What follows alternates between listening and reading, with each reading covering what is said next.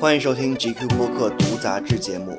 这次要分享给大家的是 GQ 杂志2016年3月刊上的一篇报道。这篇由 GQ 报道组总主笔何涛撰写的报道，名为《小三劝退师》。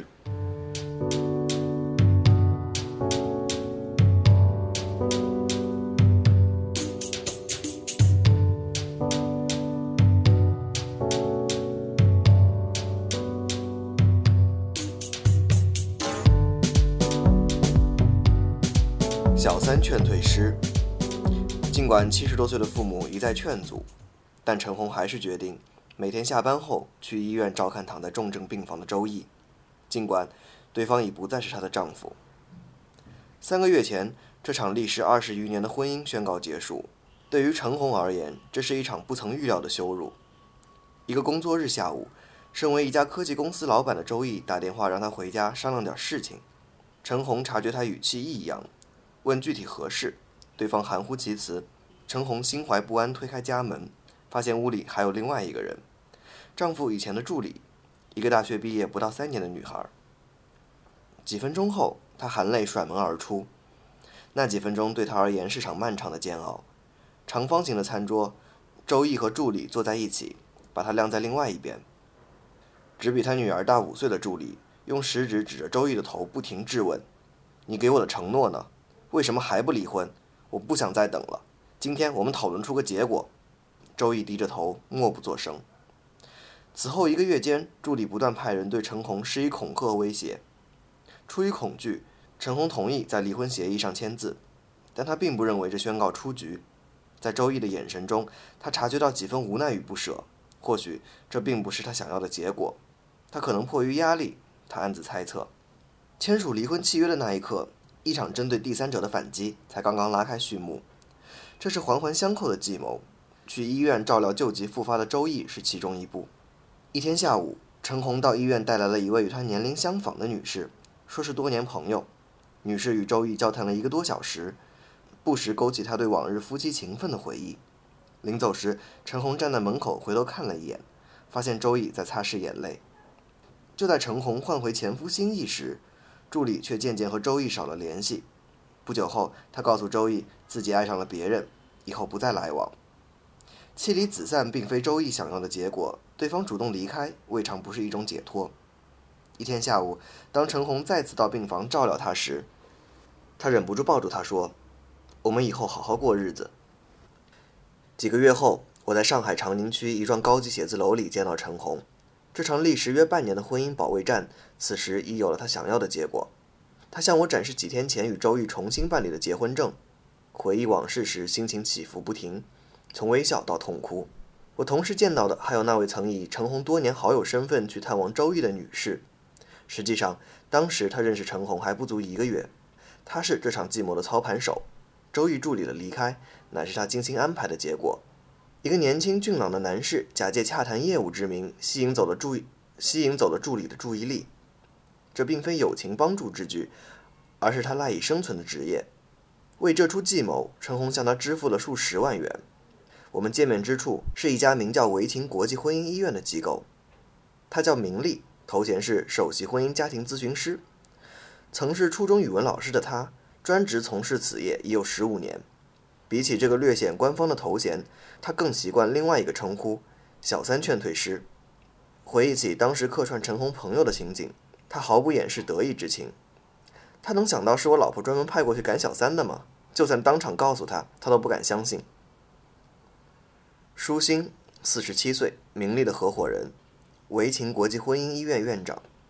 他递给我的名片上印着维情的五项核心业务：夫妻维情，婚姻维权。家庭维和、外遇矫治、危情拯救，但带给他们最多利润的核心业务只有一项：分离第三者。十五年前，这家机构刚成立时，情况并非如此。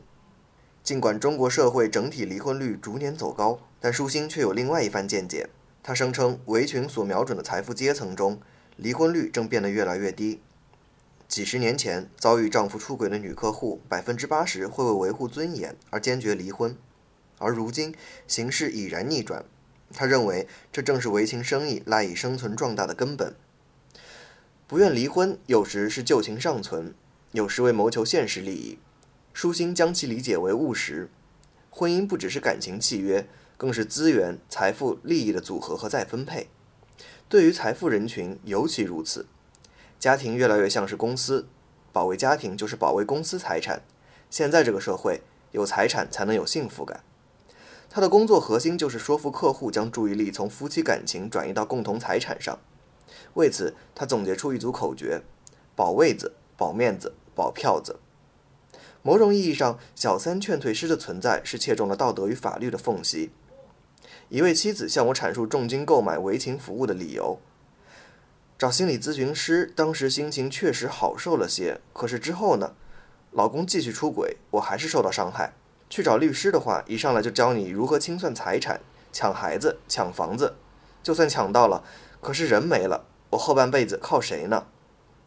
来到这里的富太太们时常显露出微妙复杂的情绪，一方面，她们为丈夫的背叛恼怒不已；但另一方面，她们也不时流露出自豪之情。丈夫有能力在外面养小三，说明他有实力、有地位，同时也证明自己眼光不错。随着中国社会财富的急剧增长，包养情人的确成了部分富人寻找自信、证明自身价值的方式之一。舒心相信，在巨额财富面前，受到伤害的妻子们愿意听从他的劝解，包容忍耐以保全婚姻，自己的生意也可以因此长盛不衰。只要婚姻制度还在，我们的公司就可以一路发达下去。尽管有人批评这是典型的男权思维，代表着对女性地位的轻视，但他的劝说却往往可以奏效，因为他觉得自己切中了现实要害。不管别人怎么说，对他们来讲，这就是现实。我必须要提醒他们面对现实。一天下午，一位在北方城市任公务员的女士 L 来到维情咨询，舒心向我展示了她的说服能力。不久前，L 察觉到做医生的丈夫有出轨的迹象，调动在当地公共系统积累的人脉，查询丈夫过去一年间的行踪，将丈夫情人的姓名、年龄、家庭住址、双方开房记录等查询得一清二楚，令他一度崩溃。L 与舒心交谈了两个半小时，为此他需要支付每小时两千元的咨询费。十五年前维清刚成立时，收费标准是每小时三十元，随后一路上涨。明丽对我说：“高价格对应着令人信赖的高价值，如果价格很低，这些有钱人会觉得靠谱吗？”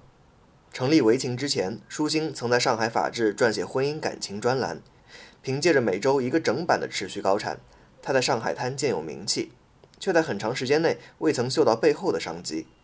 改变他的是一位台湾富商的妻子，他向舒心倾诉不幸的婚姻经历，希望他能够帮助自己排解烦恼，并支付他一千元现金以示酬谢。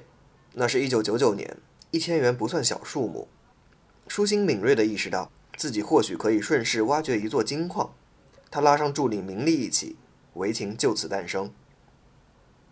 L 最初表露出的想法是决定离婚。希望舒心予以心理辅导，减轻伤痛。但微笑着听完 L 的倾诉之后，舒心开始劝说他延续婚姻，驱逐第三者。假若真的离婚，孩子的感受你怎么考虑？你自己又怎么生活？这个年龄段经历第二次婚姻，遇到的各种烦恼很可能让你比现在更难受。L 陷入沉默，不停搓动双手，流露出进退两难的情绪。舒心顺势提出为他量身定制一套劝退小三的计划。团队作业三个月至半年，收费三十万元。他特意强调，整个计划将在 L 的丈夫和情人均不知情的情况下完成。L 露出为难的表情，他委婉表示价格远超他的心理预期。舒心不紧不慢地为他做起利害分析：“你丈夫一年赚多少钱？他离退休还有二十年，就算一直不加薪，你算算是多少钱？你现在只需要三十万元就可以保住这些钱，好好一只绩优股，干嘛让给别人？”持续劝说下，L 的心理防线宣告失守。经过几番议价，双方最终在二十万元的价码上成交。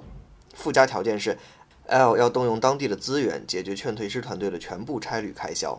这家机构并非如一些自称为“二奶杀手”的组织一样，挥舞道德的棍棒对第三者施以驱除。在原配面前，他们是为其驱除威胁的斗士；在小三面前，他们是为之争取利益的盟友。他们更习惯在矛盾各方之间巧妙周旋，令大家各自满足，皆大欢喜。说到底，小三无非就是两种心态：要么要钱，要么要人。大部分都是前者。舒心说，如果要能解决钱的问题，总是可以想办法；只要能用钱解决的问题，总是可以想办法。他会强调二奶与小三的区别，前者并无篡位之意，后者则试图对原配取而代之。然而，在舒心眼中，大部分婚外情是男人要性，女人要钱，真正两情相悦的情况少之又少。女人一旦另有所图，超出了男人的承受范畴，就由新欢演变成了烦恼，乃至必须割除的毒瘤。由此便不难理解，维情的客户除了想挽救婚姻的发妻，也不乏想甩掉情人的男人。他们大多数是富商、官员、高级知识分子。这些成功男人时常花心，但并不愚蠢。离婚要损失一半财产，还有可能要留下声名污点，他们不愿接受。这场围绕现实利益的多方博弈中。爱情这一被多数人认为构筑婚姻基础的要素，显得不是那么重要。舒心称，他接触过一个最极端的案例，是一位身家数十亿的房企老板，在外包养八个情人，五个为他生下了孩子，最大的孩子已经接近成年。他有一颗帝王之心，很享受这种众星捧月的感觉，因为小时候过了太多苦日子，而他的妻子对此常年予以默许，只要不离婚，一切好说。舒心声称。经历十五年的摸索，韦琴如今已总结出三十余种小三劝退术，足以解开形形色色的感情纠葛。这一世上最微妙复杂的难题，他屡次提起一起成功案例，以证明劝退术的灵活丰富。案例的主人公是一位来自西部省份的煤老板 M，因为小三的再三施压，决定与妻子离婚。妻子哀求无果，绝望之下找到韦晴。舒心与其反复交谈之后，得知对方性格傲慢封闭，不易信任他人。运用常规手段很难与之接近，但他还有另外一个性格特征，非常迷信。不久后，M 上五台山烧香拜佛，并请一位信奉多年的大师为他测算命理。对方告诉他：“你切忌离婚，你妻子命里主财，你离了她便是离了财。”从此之后，M 绝口不提离婚之事，并与情人渐渐断了联系。但他并不知道，舒心事先根据他妻子提供的情报，花费重金买通了这位大师。这样的故事令听者感觉荒诞离奇，舒心却视为平常之事。他并不讳言，种种计谋总是直击人性软肋，并且常常在对方不知情的情况下悄然实施。他认为这是情势所致，丈夫、妻子、第三者之间的纠葛纷争，待到其中一方身心绝望前来求助时，已因怀疑猜忌演化为解不开的死局。外力的贸然介入只会令问题继续恶化。在很多人的想象中，第三者在这场情感博弈中，因无婚姻契约的保障，居于天然弱势地位。但舒心觉得这一局面早已改变，小三们理直气壮的情形不胜枚举。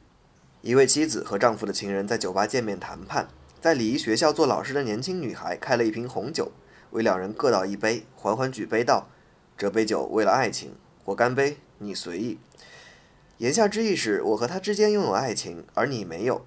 在真爱之前，一纸婚约又算得了什么？无论第三者们如何鼓舞自己，这仍是一个天然缺乏正当性与安全感的群体，常会出于本能构筑起心理防线。原配是生活在阳光下的人，小三是生活在月光下的人，生怕见到太阳。舒心因此相信，悄然介入才有可能化解困局。尽管由此产生的行为往往意味着伪装、隐瞒，甚至欺骗，游走于道德与法律之间的灰色地带。我来到维情的第三天，明丽带着我和几位小三劝退师与一位上市公司高管的妻子吃饭。不久前，她发现丈夫的女下属成了她的情人。饭桌上，明丽与她商量起劝退方案。一番讨论后，双方决定双管齐下：一边安排男劝退师打着商谈生意的旗号接近丈夫，另一边安排女劝退师去这家公司应聘，成为情人的同事。待取得信任后，再进一步设置计谋。以达成令双方互相不信任乃至互相厌恶的结果，少则两三人，多则七八人。每当接到类似的订单，维情常常会出动一支团队进行协同作业。他们在不同环节扮演不同角色，通过劝服、施压、离间、利诱等手段劝退小三。这样一套流程往往要历经三到六个月，甚至更久，收费三十万到六十万元。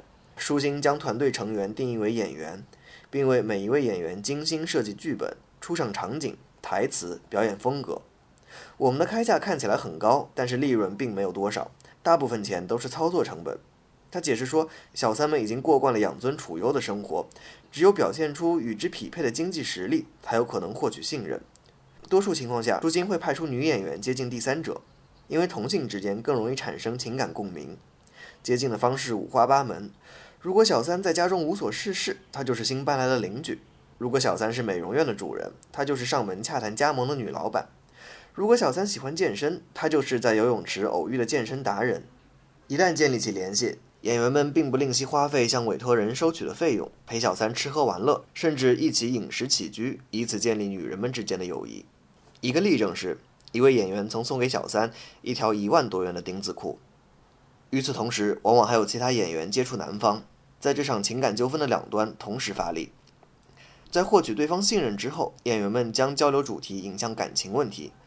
无论是男人还是小三，这种情感带来的苦恼，平时只能压在心里。如果遇到一个可以信任的人，他们会毫无保留地倾诉出来。舒心说。对方站在明处袒露弱点，劝退师们便在暗处施以难以察觉的劝服。有时他们编造出自己出轨备受伤害的经历，令对方心生恐惧；有时他们传递一些令对方难以忍受的有关情人的信息，让他们彼此厌恶。很多时候，这种劝服还需要金钱的力量在背后加以推动。曾有一位富商在小三反复逼迫他离婚后感到厌烦，提出送他一套房子，之后便不再来往，却遭到激烈的质问。你觉得我是用钱可以打发的人吗？这不是玷污我的感情吗？受富商的委托，明丽逐步接近小三，获得了他的信任。谈论他的感情问题时，他反复强调我们之间是真爱。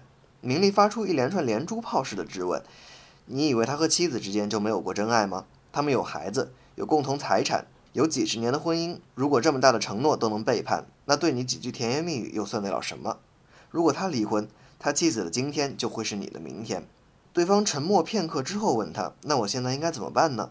毕竟耗费了好几年的青春。”这是一个再明显不过的信号。他想放手，但前提是得到补偿。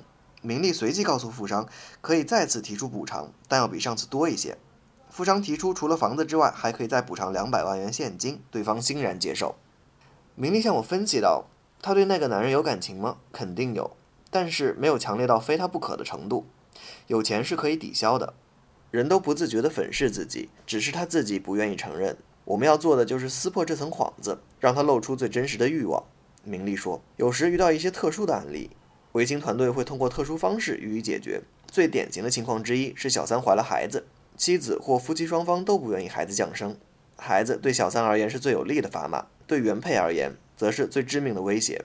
接到一位太太要求阻止小三腹中胎儿出生的委托后。”维京团队先匿名向计生办举报小三未婚先孕，促使政府出面要求对方补办准生证，并去当地医院做产检。随后，通过种种不愿向我细谈的手段，小三被告知婴儿极有可能畸形。维情成员假扮成医生，说服他放弃孩子。种种情形都逃不脱同一种路径：以信任为开端，以欺骗为结局。当我将这个问题抛给明丽时，他并不认为这有何不妥。如果我有机会跟最高领导人谈半个小时，他一定会大力支持我们这个行业。家庭就是社会的细胞，如果每个家庭都很美满，社会发展一定很好，这是维护社会稳定的大好事。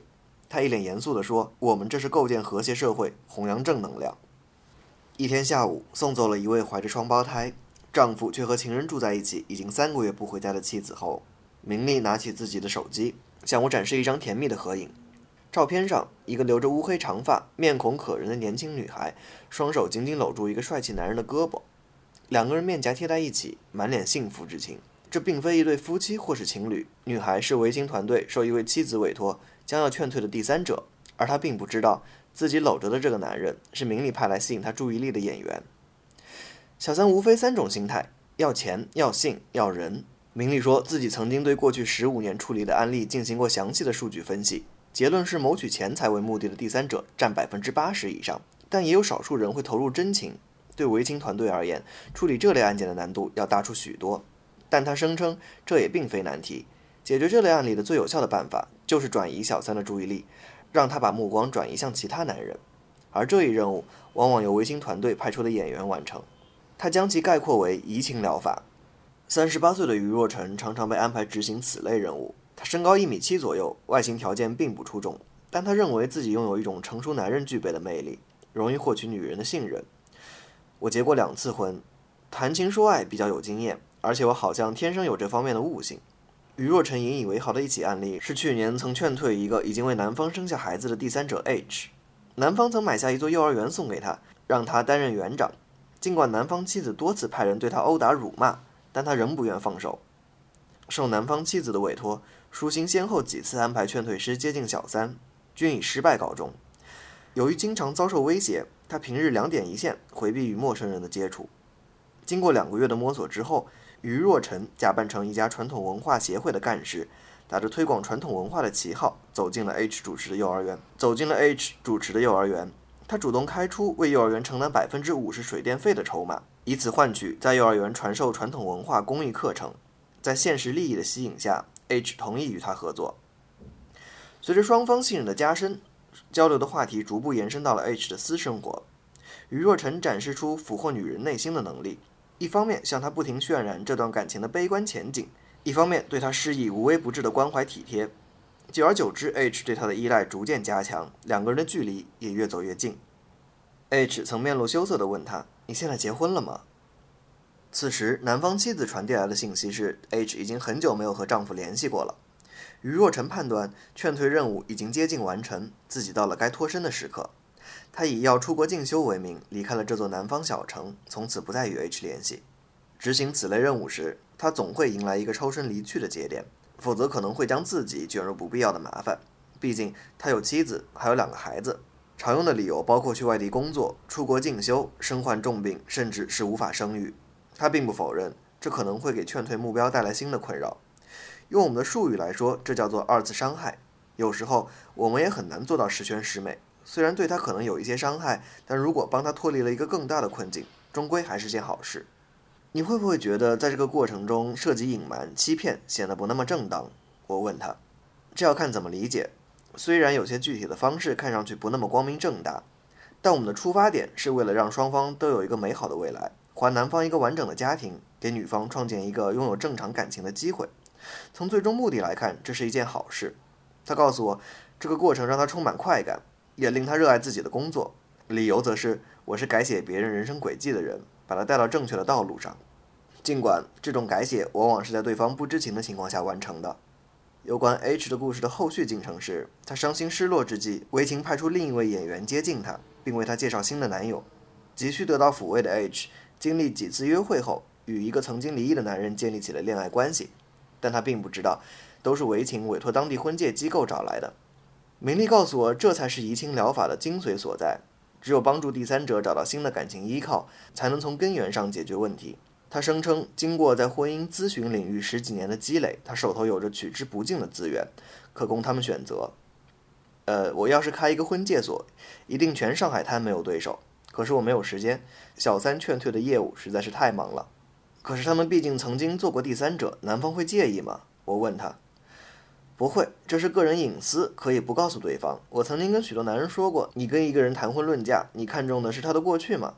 你应该关注的是他的现在和未来，否则你就不要谈。他有搬出惯用的那一套现实主义逻辑。何况现在的人都很现实，很多人连离异有孩子的女人都能接受。这些女孩又年轻又漂亮，还带着男人补偿她的一大笔资产，有什么不能接受的呢？正当在我们谈论这个问题的时候，明丽的手机响了起来。她低头看了一眼，皱着眉头点开一条微信语音，手机里传来陈红的哭泣声。类似的声音，我在一周之前曾经听到过，只不过那一次她是因为与周易复婚喜极而泣，而这一次留下的则是痛苦的眼泪。他发现周易和小三又有联系了。最后需要声明的是，应采访对象要求，陈红、周易均为化名，